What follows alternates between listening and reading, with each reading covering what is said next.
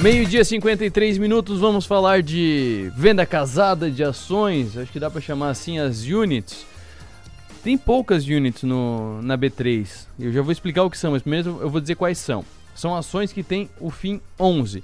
Tem da AES Tietê, que é de transmissão de energia, tem da Alupar, tem do Banco Inter, tem do BTG Pactual, Energisa, Clabin, de papel, a Renova, a Sanepar, que tá dando um, um coice para cima absurdo desde ontem.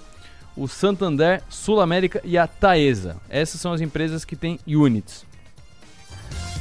A Taesa, por exemplo, uma unit é uma ação ON com duas ações PN. Então é uma ação 3 com duas ações 4, uma ordinária, duas preferenciais. É um pacote, é um combo, é quase um lanche do Mac. É uma venda casada. Celso Russomano odiaria as units, Gustavo Guarnieri. Muito boa tarde. Muito boa tarde, Arthur. É, tu acompanha ele de é, perto, né? Agora, agora, que eu lembrei, tu acompanha ele mais de perto que a gente, né, o Russomano. Tu mora aí do ladinho de São Paulo, né? É, acompanho, mas mais ou menos, não é? mas, mas sim, é de, de, daqui de São Paulo, esse, eu esse, quero... essa peça. Eu quero começar te perguntando, é, além da explicação que tu vai fazer mais, mais aprofundada do que são, é para que, que servem? É, quais são as vantagens? É, qual o motivo de existir de um pacote de ações? Se, se as ações já estão à disposição do investidor, para que juntar elas em pacotes? Legal, Arthur, vamos lá. O que acontece? Uh, isso vai mais por parte da própria empresa do que não necessariamente tá, vai gerar um, um benefício tão mais significativo para o investidor minoritário.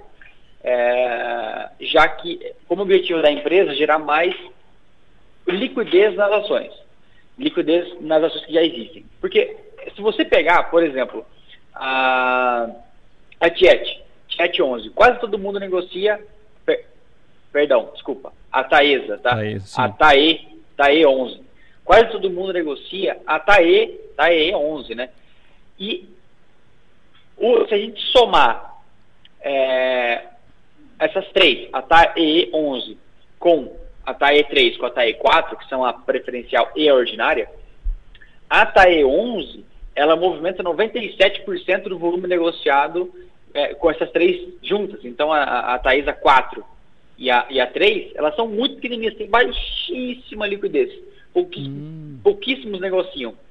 E também para dar um pouco mais de liquidez para as ON. É, de forma geral, normalmente, as ações PNs preferenciais sempre são mais negociadas é, as ONs são bem menos negociadas, o controlador acaba querendo ficar com a posição maior da, da, é, para controlar a empresa, então as ON não são tão negociadas assim. É, mas então a liquidez ela diminui bastante. Quando chega numa, numa Unity, é, aumenta bastante a liquidez e o investidor que está querendo comprar essas ações, ele, uh, pô, eu queria ter direito a voto, mas não tem muita, não, não, não tenho liquidez para poder comprar a minha ON normal, não tem negócio. Então ele compra a, a Unity e a Unity ele tem direito a recebimento dos dividendos, porque tem algumas preferenciais lá dentro, e tem também o direito a voto daquela uma ação ON que tem que ter dentro de alguma Pode ser uma, pode ser duas, pode ser mais, depende de quanto for, mas tem que ter alguma ON e alguma PN. É, teve gente que perguntou para mim uma vez, é, que eu achei curioso a pergunta, mas assim, o fato de ser 11 não quer dizer que é, é tem duas PN, aí tem uma, é, a soma de dois com três, e por ser ON, PN, quatro com três, vai dar 11. Não, tem nada a ver. por ser duas. duas mas a conta quatro, fecha, hein? 4, 4, 8 mais 3 dá 11 mas tanto que, por exemplo, se você pegar a, a Renova, ela tem duas PN e uma ON. Se você pega a Sanepar, a, desculpa, a Santander, ela tem uma PN e uma ON. Então ela não tem muito. É, não é porque eu tenho quatro ações PN, e aí teria. Não, a conta não faria muito sentido. É, a, em quantidade de ações dentro dela. O 11 é só. É, é uma escolha assim, de, de significar que você tem o direito a voto e tem também a preferência do dividendo. Como, como um fundo imobiliário, todos são o 11, né? Sim. O... Uh, agora, pode falar. Deixa eu te perguntar para não perder a pergunta. É, elas são conversíveis? Por exemplo, eu sei que se eu comprar ações no fracionário, porque eu tenho pouco dinheiro para aportar, eu compro no fracionário quando fechar 100 vira lote. Aí eu tiro o F da, da negociação, posso vender um lote de 100, 100 ações. Nesse caso aqui, se eu tiver, por exemplo, vamos na Taesa, que tu estava falando, se eu tiver duas preferenciais e uma ordinária, tem como eu converter isso numa unit? Sabe que eu não sei? Me pegou, para falar a verdade, foi uma pergunta que eu não sei. Não sei te falar. Eu acho que não. Eu acho que é uma, é, é, é uma, é uma unit, é uma coisa separada, tá? É, muito provavelmente não. Mas eu não tenho certeza absoluta de falar.